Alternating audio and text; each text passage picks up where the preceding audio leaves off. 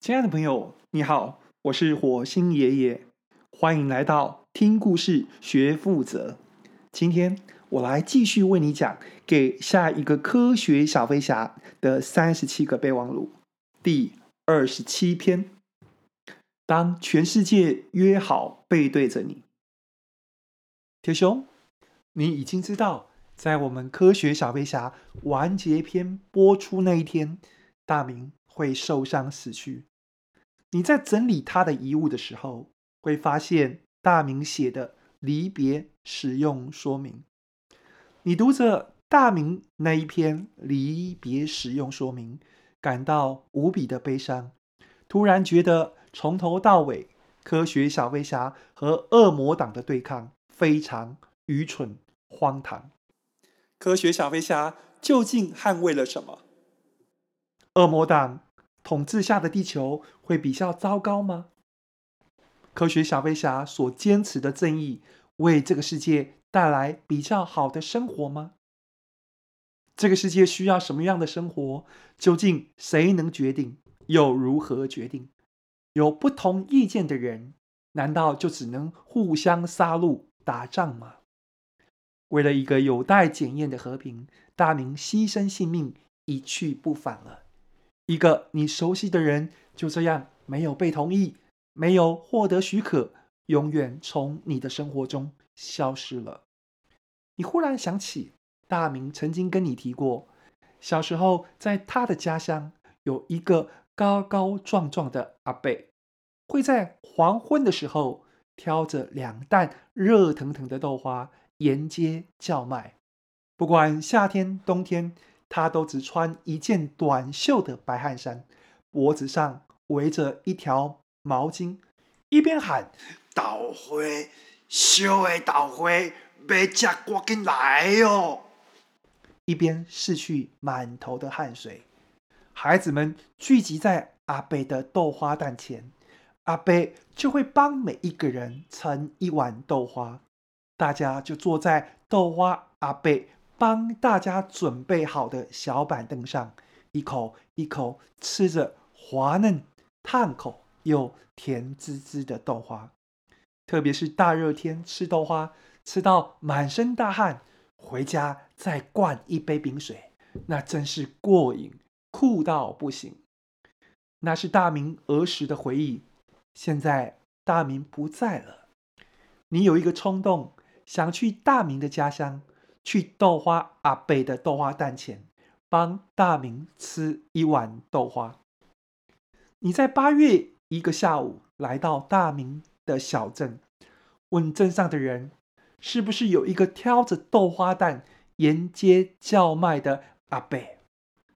镇上的人告诉你，豆花阿伯已经老得挑不动担子了，他的儿子帮他开了一家店，继续卖豆花。你找到豆花阿伯的店，店里生意很好。豆花阿伯坐在店门口，看着年轻的店员招呼客人，一碗一碗舀着豆花。豆花阿伯的头发稀疏，有些驼背，脸上跟手背有很多晒斑。他还是一件短袖白汗衫。你叫了一碗花生豆花，热的。那是大明最喜欢的口味，豆花很好吃，很烫。你吃着吃着开始流汗，吃完你走到对街的便利商店，买了一瓶冰的矿泉水，一口气喝了半瓶。大明说的没错，热豆花加冰水真的很过瘾。你在对街看着豆花阿伯的店。有几个小朋友在店里吃豆花，你看着那些孩子吃豆花满足的模样，心里想着十几年前大明也在那些孩子里面。当时大明在吃那一碗又一碗好吃的豆花，会想到自己日后会加入科学小飞侠对抗恶魔党吗？大明能想到自己会在最终的战役失去生命吗？跟恶魔党的对抗非常虚幻，但眼前一碗热腾腾的豆花却非常的真实。豆花阿伯只不过是一个小镇上卖豆花的，却让大明以及很多小孩留下甜美的回忆。你是家喻户晓的科学小飞侠，但这一刻看着豆花阿伯坐在店门口摇着扇子，你却非常非常羡慕他。往下的人生，成为一位豆花阿伯，好像也不错。能够让一个大名，或者是好多的大名，吃了你做的豆花感到满足，是一件真实又快乐的事。一碗好吃的豆花不会让一个人更有成就，但是能够让人每次回想起来，脸上都浮现幸福的微笑。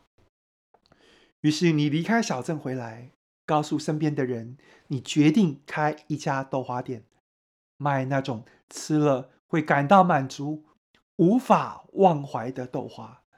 因为是为大明做的，因此你想要把店名取名为“大明的豆花回忆”。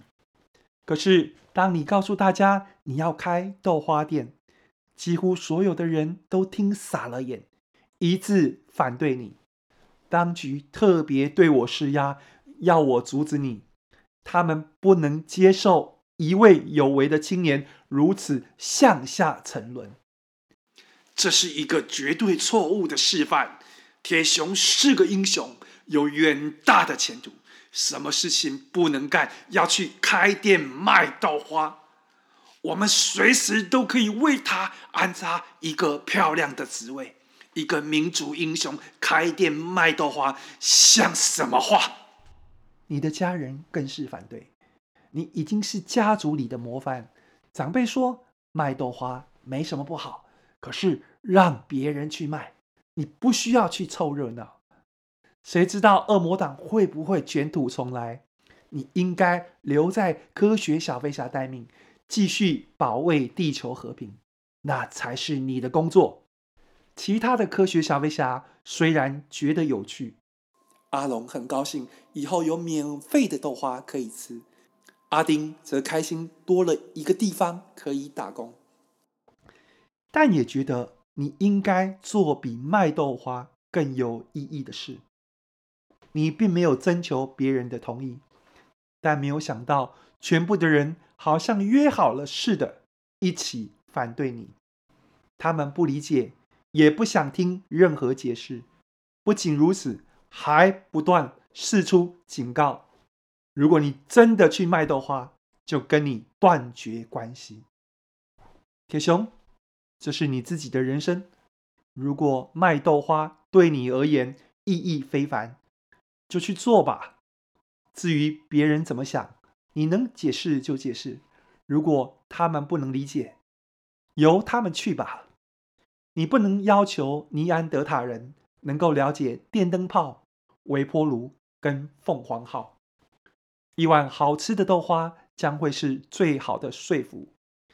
在你开店那一天，我会到大明的豆花回忆，吃一碗你为我盛的热腾腾的花生豆花。南宫博士。